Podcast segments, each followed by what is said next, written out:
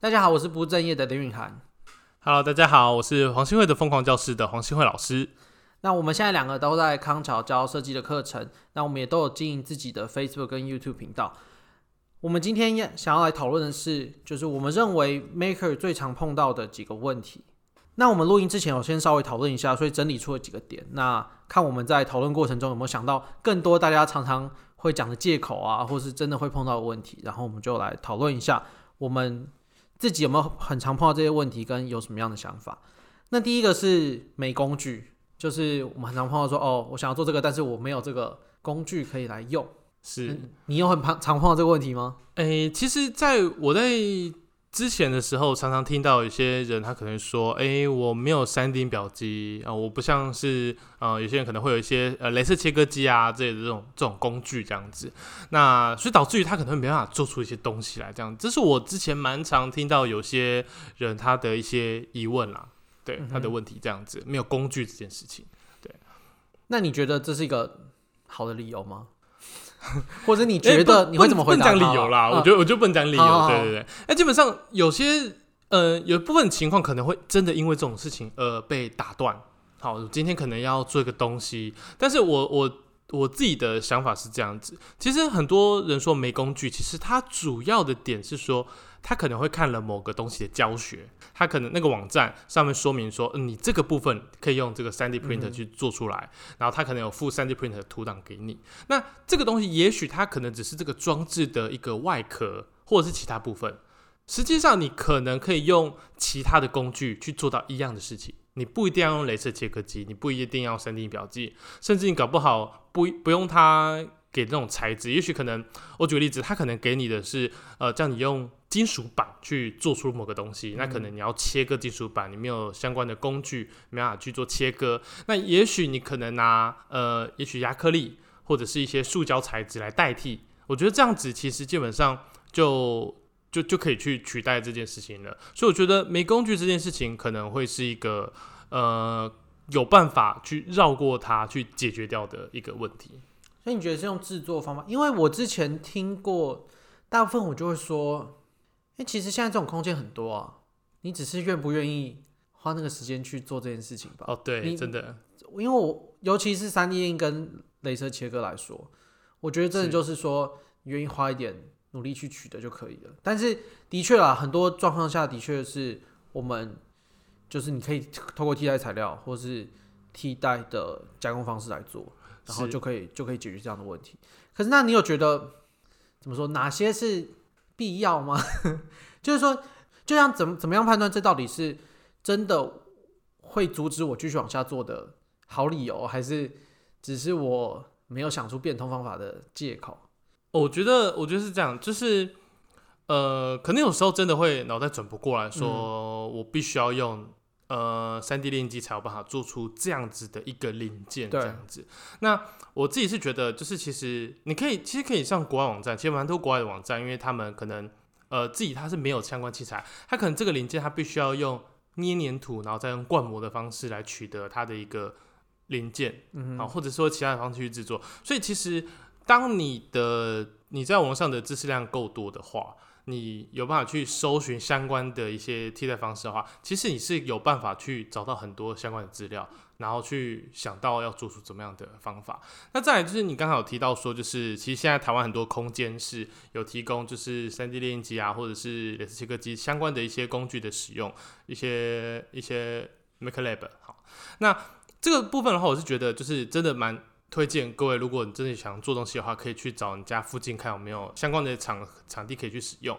那如果你真的没办法，或者是你真的不想要去。呃，就是这些空这些空间去使用的话，还有一个方法就是直接上网 Google，很多外外面的一些网网网络上的一些人，他会帮你去做代代列印、代切的一个服务，okay, uh huh. 对，而且它价格说实在，因为它可能没有店面关系，所以它的价格说实在可能会稍微低低一点这样子，所以这部分我觉得也是大家都可以去使用去用的，而不是说真的是因为没有工具，然后你没办法做出某件事情这样子。嗯，刚刚网络资源我觉得算是蛮重要的，因为。我自己是工程背景嘛，我之前就会觉得，尤其是我一开始接触，我就是玩 3D 印跟镭射切割为主，那我就会觉得好像，嗯，很多东西我不会想说哦，可能用纸板就可以做到，或是我纸然后叠一叠，或是做这样的事情。然后是后来我会，我反而会回去看那些看起来有点无聊，就是用一些什么资源回收材做教材的那种影片，或是之类的东西，我就觉得说哦，原来这些东西可以这这样用。那像一个很常见就是像橡皮筋，就是之前在学校来说，它当然不可能说哦，橡皮筋可以拿来当皮带。或者什么东西，因为这个东西就不是这样用嘛。嗯、可是像我们之前在开箱，就我开到一个产品里面是有橡皮筋的，就会发现这个其实用途，尤其是我没有要做到很稳定的东西，不是机器或是什么，它的稳定性还算很高，而且用途很广。就是其实我们在生活上常看到的东西，也可以拿来用在我们的一些机械结构里面啊，或是联动，或是当材料来利用。所以这个网络资源真的是可能要去收集一下吧，或是真的就是要看很多，你才会知道说哦。原来保特瓶可以做这个，原来我纸板这样折一折，或是我什么碗切一切也可以拿来做什么齿轮之类的什么东西。嗯嗯，对啊。是。那还有什么工具？说实在，如果你要做东西的话，就是呃简单的一些工具，我觉得可能就够了。甚至可能美工刀、热熔胶枪，我觉得很搞不好这两样，其实说实在就可以应付大部分的一些专题了。像我自己的学生，其实都是这样去做的。对，他们基本上呃用的东西比较是属于纸板相关的一些好切割的材料，嗯、所以基本上在我学生来说，纸板热熔胶枪，那顶多就是呃一些剪纸啊，涂一些颜色上去什么的，其实这些东西都可以做蛮多的应用的。对，所以我是觉得工具这件事情，我倒是觉得还好。这个好像对大部分学生的作品就是纸 Arduino 加纸板就解决了嘛，对不对？对。通常都是这样。嗯，这个是你以前有像是什么课，或是怎样？就是为什么应该说你怎么知道纸板这么好用？还是这个就是大家都应该要知道的事情？因为像我的成长过程，我都不会拿纸板来做任何东西，我就不会觉得这件事真的那么好用。你不是有看过那个国外不是很多的那种纸箱纸板，然后做的那种三分钟做什么的影片那种东西？哦、对，对，所以你看到东西你就知道，哇靠，那个他们把纸板真的是发挥的淋漓尽致，嗯、用纸板来做齿轮啊，做一堆奇怪的东西啊，所以我觉得基本上它的它的发展性非常的高，而且我记得我曾经以前看过一个电日本电视节目叫做《电视冠军秀》。之类的，反正名字都差不多。对对对，那那他其中有一集，他就是在做纸板冠军王之类的。对，然后用纸板来做出很多的一些道具啊，然后溜滑梯啊什么之类的。嗯、其实我们台湾那个纸箱王，他们也在做很多相关的应用。对，啊、对，所以你看到那些东西，你就会知道，其实纸板的应用层面非常的高。嗯哼啊，当然不不一定纸板啦，当然你可能必要的时候可能会加一些 H 保特瓶啊，一些塑胶的一些东西，或者其他的一些金属棍啊什么之类的。嗯、所以其实很多东西都可以把它 mix 在一起。对，OK，好，所以没工具好像。还算好解决，对。那如果下一个常听到的就是我不会做这个东西，像我不会，我不会用热熔胶是个好的借口吗？或者是常听到的东西吗？就是没有，我不会用什么软体啊，我不会用什么工具啊，等等的。这个有你的经验上常听到吗？呃，其实也蛮常听到的啊，就是呃，有些学生他会说，老师，可是我不会用这套软体。虽然看能他可能有一些，比如说三 D 表机，但他不会画三 D 图，那相然后然后他就没有办法去制作。那相关的这些问题，其实说实在，现在以这个年代来说，所有的软体、所有的技术，它的门槛都已经降得非常的低了。嗯哼，它不再像是以前我们就是呃，可能要是读相关科系的学生，他才有办法去剪影片，才有办法去画这些三 D 图或这些二 D 图这样子。那这件事情其实你。如果你只要会用的话，基本上它的门槛非常的低。对，你可能没有用的很好，你可能会花很久的时间去做。然后，所以我是觉得技术这部分，其实呃，基本上网络上的影片、教学影片都有一大堆在教这个东西的。我印象蛮深刻的，就是呃，有一个呃台湾的一个 YouTuber 叫胡子，他之前就是好像都不太会用 Illustrator 来画一些图档。那我上次看到他有一支影片，他就是从零开始，然后。好像花了暴力学，我有看到那对，就是好像花几个小时，然后就是画了一支枪的一个图档这样子，嗯、然后他去雷切，然后把它切出来这样子。所以我就是觉得，以这个年代来说，技术真的不是一个问题了。你可以做的，你可能会因为这个技术而做的好不好，或者是呃，就你可能会花很多的时间，但是你总是会学得会的。对。可是像因为我最常碰到问题就是，因为我没有上过电子电路的课，然后平常没有花太多时间在玩，所以真的说哦，就是我要什么什么时候要用电容，然后电晶体怎么用，这每一次我要自己学的时候，都会花我非常多的时间，然后我就会觉得我好像会因为不知道这些东西，或是说我觉得学这些东西要花我太多时间，我就。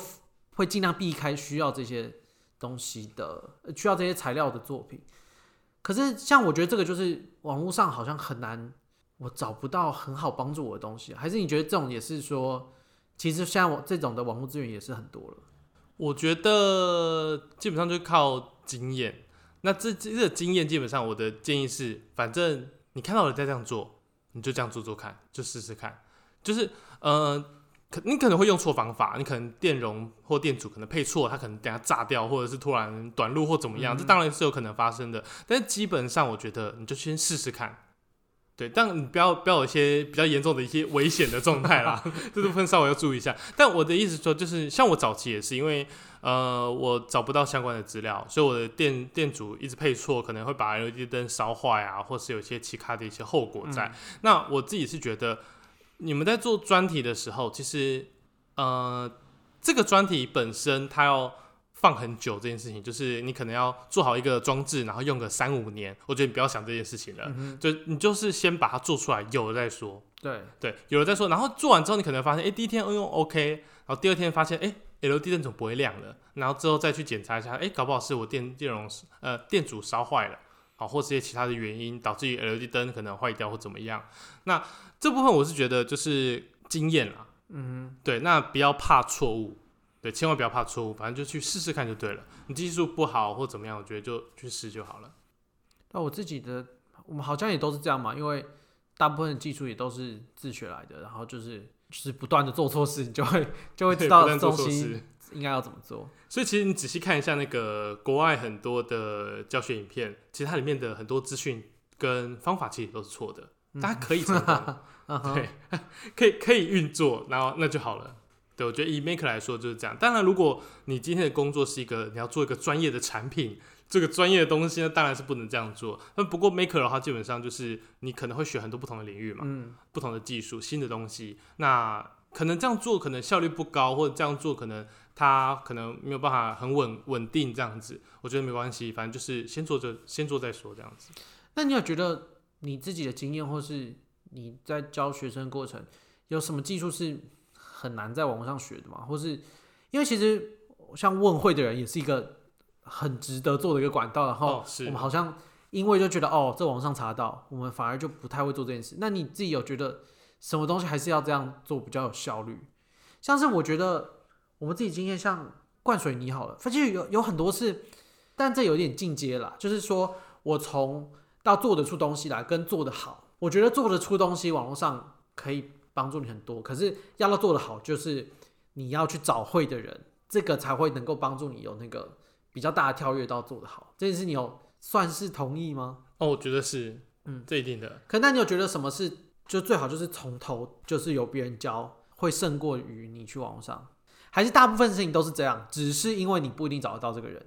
我是觉得找人的话，相对来说你的门槛就会高，然后你可能会依赖这件事情导致于你可能就没有找到那个人，然后就、嗯、然后就 一辈子就不会了。对，OK OK。但如果你有找找到人的话，我的建议是这样子，不管怎么样，都还是先靠自己。那找到人的话，你有问题或有卡关，或者是你觉得哎这部分是不是有别的更好的方式，这时候再请教会的人。我觉得这样会比较好。其实我在学校教学也都是这样，基本上我我呃不会说从头到尾在教学生这个软体怎么使用，我大部分都大概稍微讲一讲，那他遇到问题之后再来问我。我觉得这样子的学习效率跟整个时间搭配，跟他的他，因为他毕竟毕竟是靠自己去摸索嘛，嗯、你摸索你会尝试一些错误的方式，然后等到我教你了之后，或得到一些正确的资讯的时候，你反而对这个东西的印象会非常深刻。对。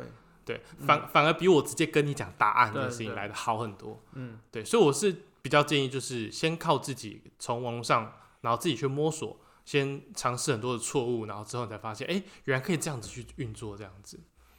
对，OK，好，那工具技术好像都是还蛮容易解决的事情吧。至少听我们这样讲起来。那下一个，这个其实是我很久以前我自己有问过你的问题，嗯，就是没有想法，就不知道自己要做什么东西。这个我觉得真的还蛮常听到，尤其是学生，其实大人有些也会，对，就是说，像我一开始大概四五年前吧，我第一次去 Fab Lab 台北的时候。然后呢，我那时候就是大三，然后那时候就去说、嗯、哦，这里东西好酷哦。然后我就说，哎，那我什么时候可以来这里嘛？然后那时候他就跟我说，哦，基本就基本上你爱来都可以来，但你知道你要做什么吗？但我那时候完全没有想过想过这个问题，就我好像觉得说我来这里我就会知道我要做什么。但是后来因为台大就有空间了，所以我后来就在台大。但的确，我觉得这是尤其是初期在做的东西，蛮常碰到的问题吧。嗯，那我们先先讲说你会给。就是真的没有那么多经验的学生好了，或是的新手，你会给他怎么样建议，让他开始去找一些他想要做的东西？嗯哼，基本上我对学生，因为其实我一直在带 Arduino 专题，嗯、那不知道做什么这件事情，我觉得是非常常发生的。尤其我给学生的题目的限定，其实是非常的困难的。嗯、对，就是基本上我对学生是说，就是你不可以做同学有做过的专题。对，不能有重复的专题出现这样子，那所以他们会变得说不知道自己要做什么。那基本上我会给学生几个方向啊。第一个方向是你可以做你自己觉得好玩、有兴趣的东西。嗯哼，对，就是他觉得这件事情好玩的、有趣的，那他可能就会加入很多自己的想法进去。嗯哼，每个人对遥控车的定义不太一样。对，有些人觉得遥控车它就是要跑得非常的快，有些人觉得他的遥控车可能要翻滚。他可以翻越什么翻山越岭，可以爬阶梯，他觉得这才帅。嗯、有些人觉得可能这还不够，他希望遥控车可以在墙壁上走。那每个人对这件好玩的这个东西的定义不同的话，那他做出来的产品也会是不一样的。嗯、我觉得可以从这个方向去想出，到底你应该要做出什么样的专题。对，就是从好玩这件事情来去下手。那再来的话，就是你可以想一下你自己的专业到底是什么。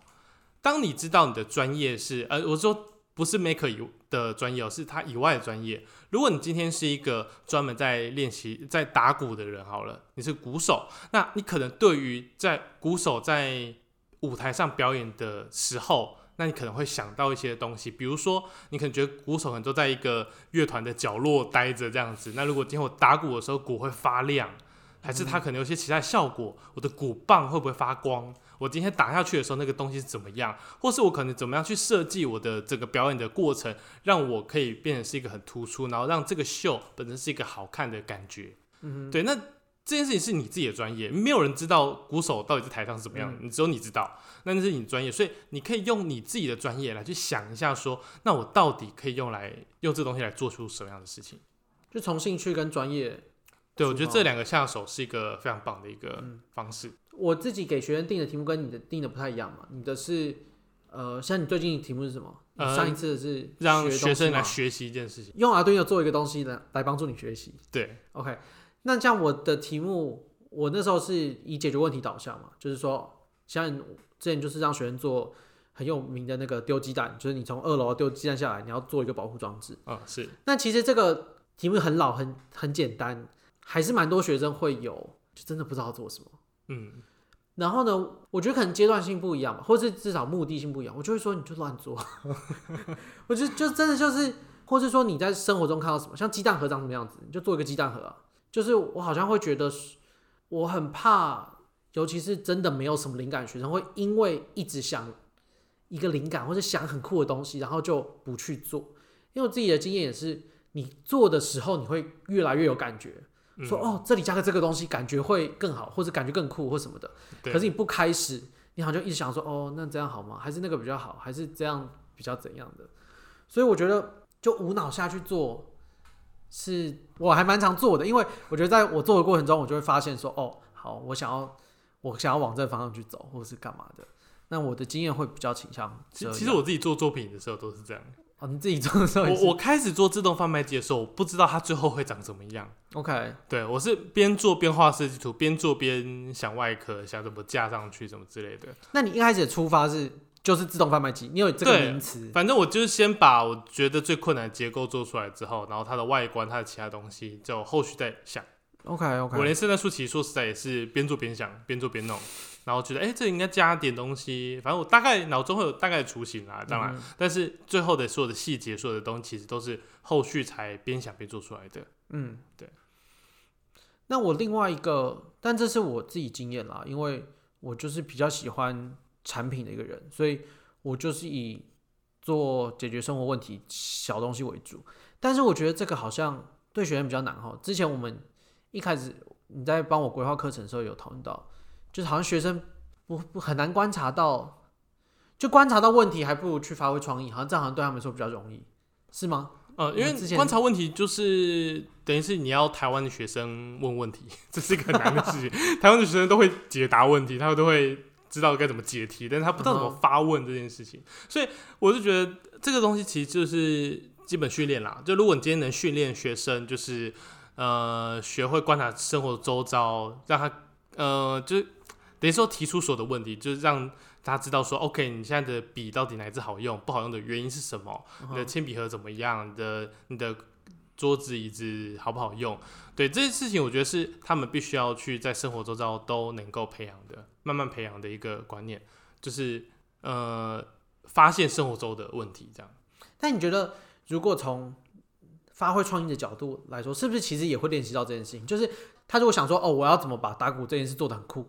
嗯，其实。变相的也在解决打鼓被塞在角落这个问题嘛，就是说，是 这可能是只是我们思考先后顺序，好像是让学生做有趣的那边，然后再让他回来说，哦，这样你这个是不是解决了什么样的问题？当然这样对他们学学习是比较容易的。OK，那想法这边还有什么？你常用来假设你现在就是要做一个东西，那你还有什么切入的角度会让你自己比较有想法吗？有你会看什么样的媒材或者什么的吗？其实我在让学生做专题有一个点，就是我会要求说，呃，如果市面上有在卖的东西，你就不要去做了。对，那其实这个东西其实最主要原因是这样子，我常常会跟学生讲说，好，你今天做一个，呃，假假设好了，我们我举个例子，就是我们来做风力发电好了。好，风力发电这件事情，OK，你可以用 Arduino 来做个装置，然后让它来风力发电，好之类的。但是问题是，全世界有多少的厂商、工厂、政府在做风力发电这件事情？那是多少的钱去投下去？多少的研究人员？多少的精英在去做的一件事情？那你怎么可能有办法做出跟他相当的一个东西，或是想出一个超级无敌完美的一个发现？这样子当然有可能，但这个几率非常的低。比起就是其他国家发现这件事情还来得低。那如果一样，我们要考虑到的是，呃，发电这件事情好了。那如果说我们用台湾的这个角度去思考呢，有没有可能台湾的角度是他们没有想到的？去荷兰啊，什么德国，他们没有想到的一个角度。也许因为还，因为搞不好台湾是一个海岛国家嘛，对不对？所以基本上，呃呃，他可能可以用一些。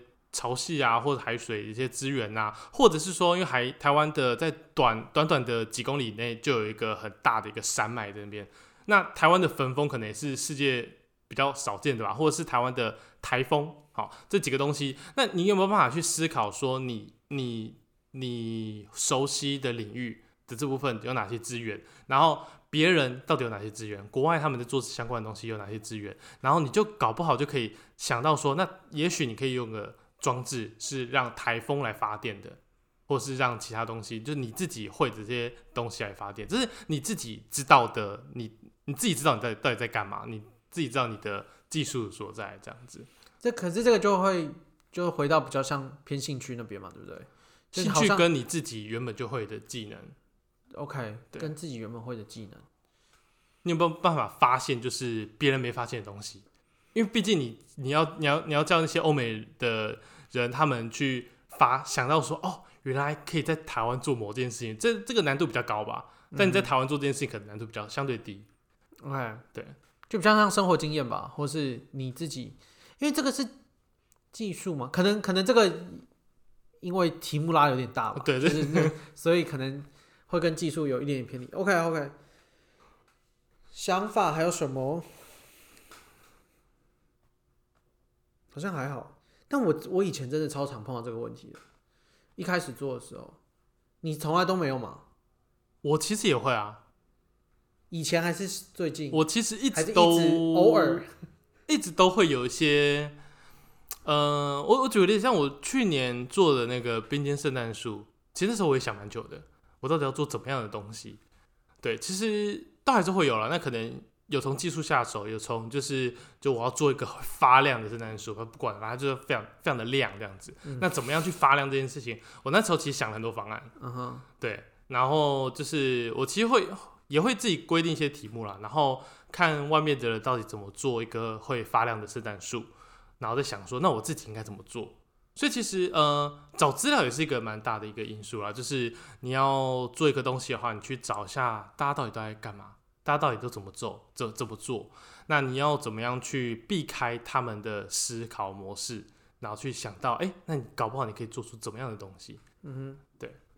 对，哎，说到这个，刚刚有听到一个让我想到，我自己还蛮常为了学一个技术而去做一个东西。这件事你会会啊会啊。说实在，这次的那个圣诞树其实是我的教材，我上课的。就是教材，我教学生就是说，哎、欸，你需要这些技术到底可以干嘛？所以我其实用了大量的 Grasshopper，就是呃参数化设计的部分，用程式来去跑出一个设计图，然后还有加上 CNC，CNC 说实在这也是我比较呃陌生的一个技术，这样子，所以我用这几个技术，然后来去制作这棵圣诞树。对，所以我觉得基本上我自己给我自己的题目都会有一些是为了要学习某件技术而给的东西。嗯、但你觉得这个应该是我们？不管是一般人或是老师在练习或要学新的东西，比较能往这样出发。可是应该叫学生很难这样做吧？你要去学雷切，让你想一个东西，这听起来超无聊啊！我还是你觉得还可以？因为其实 Arduino 某种程度也是这样，嗯、不是吗？对，Arduino 对他来说这是完全陌生的一个东西啊！他谁会 Arduino 啊？没有人会啊！嗯、上我的课之后才会啊！所以其实也是，就是不会只有一件事情嘛。你不会只有说哦，我就想我对什么东西有兴趣。你我们可能会。凑合我们刚刚讲的很多东西，我要既要学一个学一个技术，然后呢又会搭一些哦，不管是日常生活看到的东西的灵感啊，或者说哦我自己兴趣是什么，然后这些随便混搭之后，才会真的产出一个想法。嗯，对。那再往下一个，我们刚刚想到的理由，理由吗？我为什么一直觉得这些是借口？你自己给你自己是借口。我觉得，但是有时候这真的是他们会遇到的困难点。困难点嘛？对。好了。我觉得没钱算是我的困难点。没钱，我们刚刚讲没钱是怎样？就是说哦，可是这是不是电子电路比较就马达很贵啊，或者电电路板很贵啊？我做这个专案可能要一千块，我不太愿意花这个钱。对，因为你可能会买亚克力片，比如说像我自动贩卖机的那个外壳的那个亚克力，那可能就超爆贵吧？对，对对，像我现在说的那个亚克力也超贵啊，嗯、就是一片一片压克力可能就好几百块、一千块这样子。对，那这部分的话，我是我自己是觉得啦，呃，没钱这件事情，其实你是可以用很多方式去代替的。你可以用别的材料去代替，你不一定要用亚克力啊，嗯，一样是透明东西，搞不好你可以用呃，比如说塑胶的整理箱，把它切开来用，对啊，对啊之类的，对，嗯，我自己的经验也是，就尽可能换材料吧，或是像尤其是还在当学生或是刚毕业那几年，就是如果什么电子零件很贵。你就看，尤其是那种什么感测已经做好的，你就看你可不可以自己做啊，可以省个十块二十块。可是如果你要做很多个，就还是有差。所以我我觉得这某种程度是零是门槛啦，像是马达，我们之前很常碰到，对，就是马达你扭力要大，或者你转速要很快或者很慢，都会变很贵。好像就会的确是会限制你做一些东西啦。那你觉得除了换材料之外，还有什么是想办法找一些更便宜的方式取得？我我举个例，就是回收厂，嗯哼，对，回收厂，台湾超级多回收厂，那地方真的是宝库，你知道吗？就是里面有回，里面有就是一大堆的，可能你可以在那边找到可能坏掉的推车，可能有一些脚踏车或什么其他零件，一大堆这种相关的东西。基本上在回收厂里面可以找到各种莫名其妙的东西，而且每天去会不同新的东西这样子。对，然后你再回去看一下，像是国外的 Maker 杂志或者他们相关的网站，其实蛮多的零件取得会是一个回收的东西。嗯，就像比如说国外蛮流行在做一些那个那个除草割草机马达，然后做的一些车子。啊，是哦，OK，对对，或或是一些呃把浴缸拿来做车什么之类的，嗯、就是你会看到一大堆回收相关的东西。那台湾其实你也可以从回收站找到，呃，比如说坏掉的微波炉，搞不好你就可以找到就是转高压的变压器。那那块东西，如果你直接从回收厂拿的话，可能一个就是呃一百一十伏特转到什么几一千伏特的这种这种变压器，你可能在淘呃电量行买很贵，但是你从那个地方就可以用那种可能称重对 称重的去卖这样子。对，对啊，因为我之前我之前大学的时候蛮神奇，我大学是念建筑系的。那那时候有一堂课是老师他要求我们去回收站找零件、找材料，然后来制作一个作品这样子。只能用回收站的对，你只能回收站的材料，你不可以去买一个新的婴儿推车，然后把推车拆开来，然后把那些杆件拿出来，你不能这样做。嗯、你要拿这个东西，你就必须要去回收站找到就是坏掉人家丢弃不要的婴儿推车，然后把它拿过来，把布拆一拆啊，把零件弄一弄，然后去。想办法辨认说，哦，这个是金属，这个是这个是呃铁，这是铝。然后呢，这个东西有办法焊接吗？还是这个东西是白铁，我钻洞会有困难？你要想到这些东西，然后拿磁铁去那边到处吸，吸吸看，对，到处吸吸看。那不过其实不用想，因为其实那个老板他们就会知道，对啊，他们对他们他们都有办法分分这些东西。那、嗯、基本上这些东西是我们那时候的一个练习，所以我也是那时候才知道，哎，原来回收站这么好用。对，你就直接进去，然后就爬那座山，然后去翻你要的东西。对，但是戴个手套啦，那个那边其实蛮危险的，三三不五时会割到之类的。嗯、对，这个真的不是好像一般人会想到的一个一个解法吧？像也有类似的啊，就是之前 Open Lab 台北郑红旗他就很爱去玩具银行，尤其是我们之前在开箱东西的时候，他就会说、嗯、哦，那边超多就是坏掉的玩具，你可以去那边来捡啊，来拆来研究啊，或者来改造。所以其实。真的是蛮多地方好像会有废弃的东西啊，但是就是需要知道一些管道。还好啦，就是其实还蛮多的嘛，蛮多的啊。你看社区的那个，就过年的时候嘛，过年前，好去社区那个回收站，就一大堆那种就是不要的那种电器啊、沙发啊什么的啊，对啊，所以基本上陆续都会有这些东西啦。如果你真的有需要说，哦，我需要一台呃冰箱，不要的冰箱，其实这种东西其实你也可以去一些的。呃，电器的那种二手电器用品那种，其实你都可以很容易去取得到这些零件。那重点是你要知道说，这个零件里面有含哪些东西是你要的。对啊，对，比如说你要一个齿轮跟链条，那搞不好你就直接去回收站找脚踏车，嗯、或者是你直接去脚踏车行去直接问他有没有不要的，或者是烂掉的，或者是可能很低价可以去取得这个你要的这些零件。嗯、所以我是觉得，呃，找东西问你去。自己开口就问这些事情，我觉得也是一个蛮重要的。你今天想要一个怎么样的呃一个感件金属的一个东西，那你可以去回收站或者是其他的店问他说：“哎、欸，那你这边没有？那请问一下哪里可以买到比较低价这种东西？”嗯、对。但其实搞不好像网络上我们很常看那种，尤其是木工工具或是木料，一堆就是在。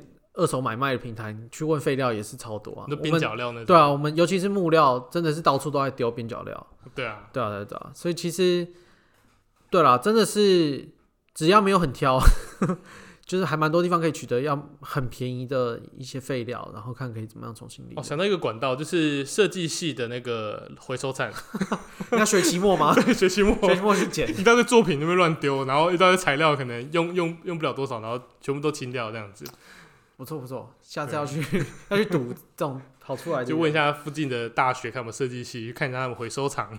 嗯，对。那尤其现在大家也是电子电路玩越多，因为我觉得这个应该是最花钱的啦。对，这电子料还是蛮贵的。电子电路还有一个方法，就是直接去买一个商品来拆。我以前其实蛮常去买，比如说像大创，然后它里面可能就是会有一串。呃，你可以在里面拿到灯条啊，拿到一些感测器，拿到一些电阻什么之类的东西。可是为什么这样会比较便宜？这样会比较便宜？呃，我举个例子，之前我记得我买过，我记得我记得拆过个东西，它里面有那个光敏电阻，然后因为现在好像光敏电阻那些东西你比较容易买，可能一颗才五呃十块二十块这样子。嗯、那早期我那时候买，我记得比较贵，而且不好买到。然后我记得我那时候拆了一个时钟，那里面是有光敏电阻，然后还有那个 LCD 面板，然后还有一堆 LED 灯。因为 LED 灯你从电量行买可能一开也要三五块，如果是高亮度的话，那有些那种就是那种灯，其实呃直接去买那个零件来拆，里面该有的都有了，甚至还有那个人体红外线的那种感测器，嗯、那个模组记得一般会那个蛮贵的，对，也蛮不少钱。然后之前像之前 IKEA 有卖那个灯是人体红外线模组，有有那个那个我猜过，对对对，那个好像真的就是好像接好像就几乎是一样了，那几乎就是你去电料行买的那个价格了，所以而且它可能电路什么都帮你配好来了，对，那你唯一需要可能就是把它接到你的那个感测器上。还有一个东西我之前买过，是我直接买现成的那个呃金属感测器，你说 B B B 那种。B B B 那种东西，对。那个金属感测器，因为我那时候需要比较准确，然后我怕我自己绕线圈什么做出来可能会不准，所以我直直接买现成的。那个现成的好像才三四百块，有便宜的，像三四百块，那直接把它拆掉，然后把里面东西接到你的 Arduino 上。对，还有我之前有买过那个，就是防狼的那个，就是一个插销一拉开，然后就会哔很大声，超级大声那个。Okay. 对，我想要做一个装置，那因为。你要 Arduino 做这个东西，你可能必须要把五伏特升压，然后呢，蜂鸣器可能还要再买比较好一点的，才有办法做到。那那个不用啊，你直接就是 把插销那个东西连一根 D pin 过去，然后直接让它就可以直接搅了。对，所以像这种东西很多都直接买现成的。那这个这个比较，这省麻烦程度也蛮也也是有一点高。省麻烦加上可能，如果你自己要拼这些电路，搞不好你花的钱更更多。嗯，也是啊，就是包含含电路那些的的成本的话。不过我是觉得真的找回收的东西，其实是个好好方法。对，还有你要想一下说，呃，别人可能也许他可能用亚克力去切一些木板这些东西，你可能没有这么多的钱。那因为毕竟雷切其实它的成本蛮高的，对，不止板材的钱，是雷切的那个工钱的成本。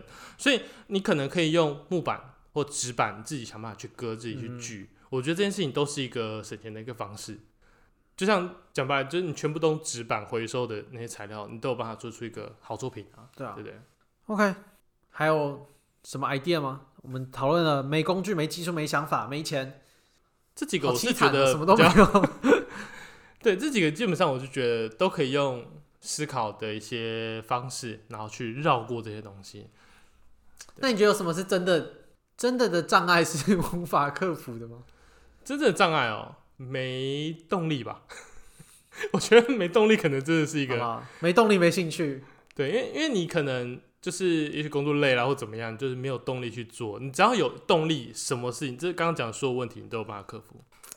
你有个动力去做个礼物来送你的女朋友、送你老婆，哦、这件事情就 你就整个就是、嗯、对啊，这是很好的收尾。对，就反正只要有动力，这些都可以克服。去克服。没有动力就。就算了吧。对，OK，好，那我们这个题目就讲到这边喽。那如果想要看到更多我们做的东西，或是有其他问题要问我们的话，可以在 Facebook 或是 YouTube 搜寻“不务正业”找到我。然后，如果要找到黄信辉的话，可以在黄信辉的疯狂教室。那这礼拜就到这里，拜拜。